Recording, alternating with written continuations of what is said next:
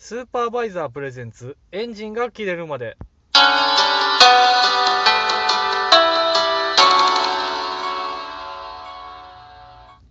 皆さんこんにちはカイトです。この番組は、えー私が家に帰るまでの数十分間をね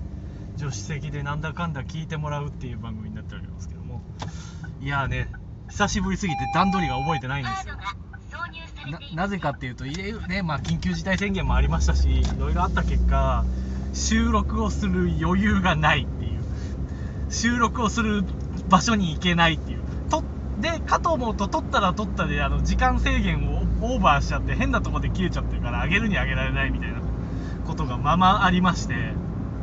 で久しぶりにちょっとね収録ができるということで、誰も聞いていないのは重々承知の上で。あのまた収録しようかなっていう感じになるんですけども。で今回何喋ろうかなと思ったんですけども近況報告ですよねここまで空いちゃうとね。1ヶ月2ヶ月空いちゃうと。そうこう新たになんかまたテーマで喋るっていうのもなんか違うなっていう気がしまして。とりあえずここ最近の取り留めもない話をしようかなって思います。いや本当にね何にも喋ること決めてなかったからただ思いついたままに喋りますけど。最近ねいや思うのはね下野さんへのオファーがすごいね。ずーここ1年ぐらいずーっと思ってましたけど、まあ、の各局各テレビ局がねあのターゲット層をだいぶこう若めに設定したという影響でだいぶいろんな番組に声優さん出るようになったんですけどもやっぱりその中で頭一つ抜きん出てると思うんですよあの登場回数という意味でね下野さん。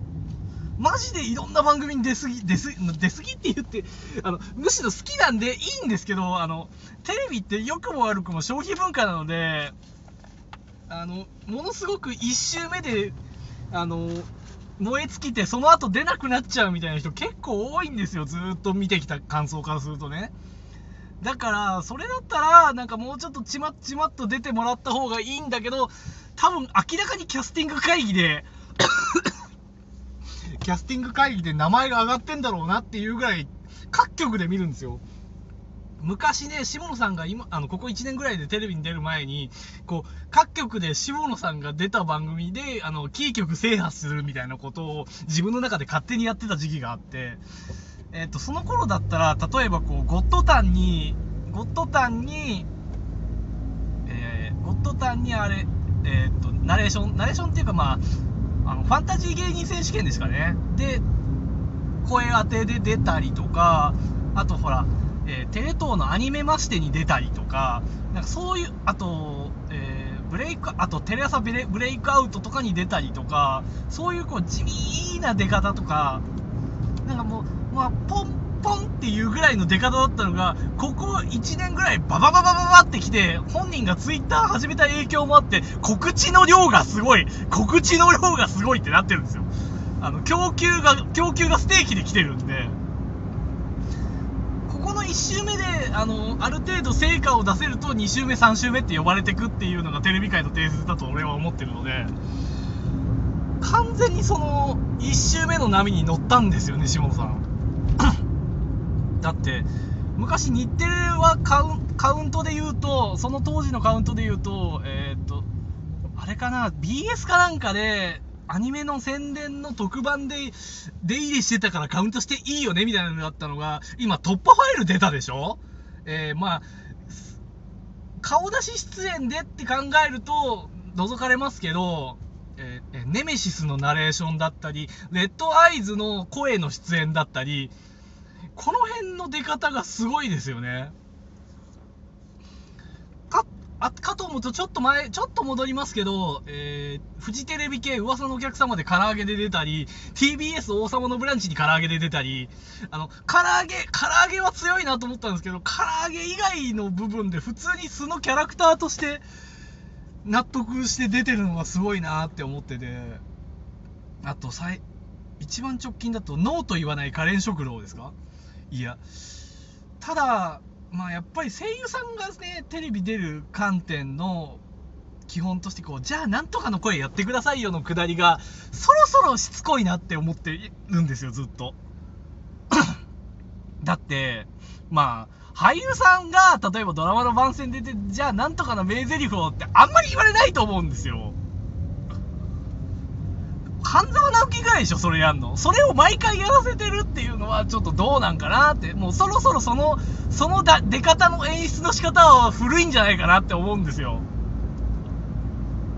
もっとなんか普通の俳優さんみたいな出方で、普通に番宣もさせてほしいし、き、あの、同局の番組に普通に番宣で声優さん出してもいいと思うんですよね。あの、今の、なんていうの？ドラマぐらいの頻度で出なくていいです。あれはもうちょっとなんかこう、俳優さんもいい加減飽き飽きしてると思うんだよね。出すぎるのはダメだけど、ちょっと出るんだったら、その辺のなんかこう蛇口のひねり具合っていうんですか？全然違うと思うんですよね。あ、あとね、俳優さんの活動はね、追いかけるのね、そこまで難しくないと思うんですよ。あんまりこう多岐に広がりにくいから。まあ、ドラマ、ドラマから付随した番宣のバラエティーあとラジオとかやってたらラジオ、あと SNS とかですよ。これが声優さんの場合って、さらに、あの、別の、なんか、朗読劇みたいなイベントとか、そういうのがすごいあるんで、一人の声優さん追いかけようとすると、死ぬほど時間を取られるんですよね。きだからいいんだけど、好きだからいいんだけど、おおってなるわっていう。あとは、そうですね、えー稼いでそうな、わえー男性有名人ランキングみたいなののグーランキングを見ましたけども、そこで、伊沢くんが3位に入ってたことですね。伊沢くんも完全に1周目の波に、あのね、こう、1周目って言いますけど、やっぱりあの、日本テレビ系一周回って知らない話の1周目って言いますけど、あの、あの番組たまにもう、もうまだ1周目やろ、そいつらっていうのを出し始めちゃったんで、もうダメだなって思ったんですけど、まあそれは話は置いといて、伊沢くんもね、もう1周目の波に綺麗に乗りましたよね。林先生とは完全に違う方向での波に乗れたっていう感じしますよね。やっぱり本人のそのお茶目なキャラクターとかもそうあのちゃんとちゃんと愛してもらえるというかこうこういう面もいいよねみたいな見方をしてくれることによってちょっと芸の幅が広がったというか。ただあのちょっと前の逃走中なんかはちょっとねあの個人的に思ったのはやっぱりこう伊沢君あのその回って結構ちょっと頭を使うようなミッションが多くってあのその負担がほぼほぼ伊沢君に集中しちゃってたのでそれはちょっとどうなんかなっていうもう一人ぐらい高学歴の芸人さんとか頭いいポジのね東大生でも何でもいいですけどそういうタイプの人がいないとあまりに負担が一点にいっちゃうのはちょっと番組の組み方としてよろしくないなっていうバランスあのなんて言うんですかね、その演者が2人とかで、伊沢くんともう1人で伊沢さんに偏るっていうんだったらわかるんですけど、演者が20人以上いる中で、あの伊沢くん1人にそういう頭脳系の負担が全部いってしまうっていうのは、ちょっとよろしくないなっていう、まあ、活躍させたい、活躍してほしいっていう目論見みがあるのはわかるんですけど、でもね、やっぱりちょっと寄せすぎちゃうとね、面白くないよねっていう。あとは、まあ、もっと直近になりますけど、同スタッフの落ちるなですね。いやー、ダメでしょう、あれっていう。あの、設定が甘いんですよ。爪が甘いんですよ、最近。本当に。なんでぶら下がって滑ってジャンプするのに、あ、足が水面についちゃうような高さ設定になっとるねんって話なんですよ。もっと高く組めって話なんですよ。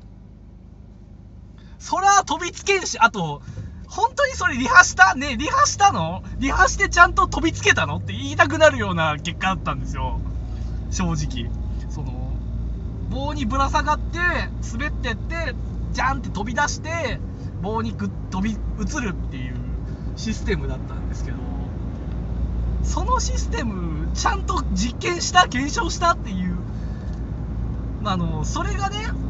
いい方に転ぶこともありますよ。あの、ちょっとリハを、リハをしないというかさ、自然にね、確かめないでやってもらうことで、ちょっと新鮮なリアクションを引き出すとかいうのもわかるんですけど、やっぱりねあのゲーム番組はちゃんとリハしてある程度はまでは完成度を高めないとやっぱりちょっと面白みがね半減するんですよ。あの細かいルールがちゃんとしてる方が面白いんですよ結局。リアル桃鉄とかもそうですけど。細かいルールをちゃんとやるとあのやっぱ神は細部に宿るって言いますから。面白みがね増幅すると思うんですよ。そういうとこで手を抜くとかあの安く仕上げちゃうとと面白さがちょっとそこで半減してしまうので。まああの最近のテレビに関するなんか苦情文句みたいな回になりましたね今回ね。テレビはまあでもやっぱりテレビは好きなんでまだねえーと、この場合のテレビはバラエティのテレビって言いますけどあのテレビって3本柱だと思ってるんでえ報道のテレビは嫌いです。報道のテレビドラマのテレビバラエティのテレビっていうこの3つに集約されると思うので。でもこれからもバラエティのテレビの面白いのは絶対残り続けてほしいなって思います。YouTube にはない部分があると思うんで。さあそんなわけで今回も時間ギリギリですが収まりましたので収めていきましょう。また次回お会いしましょう。さようなら。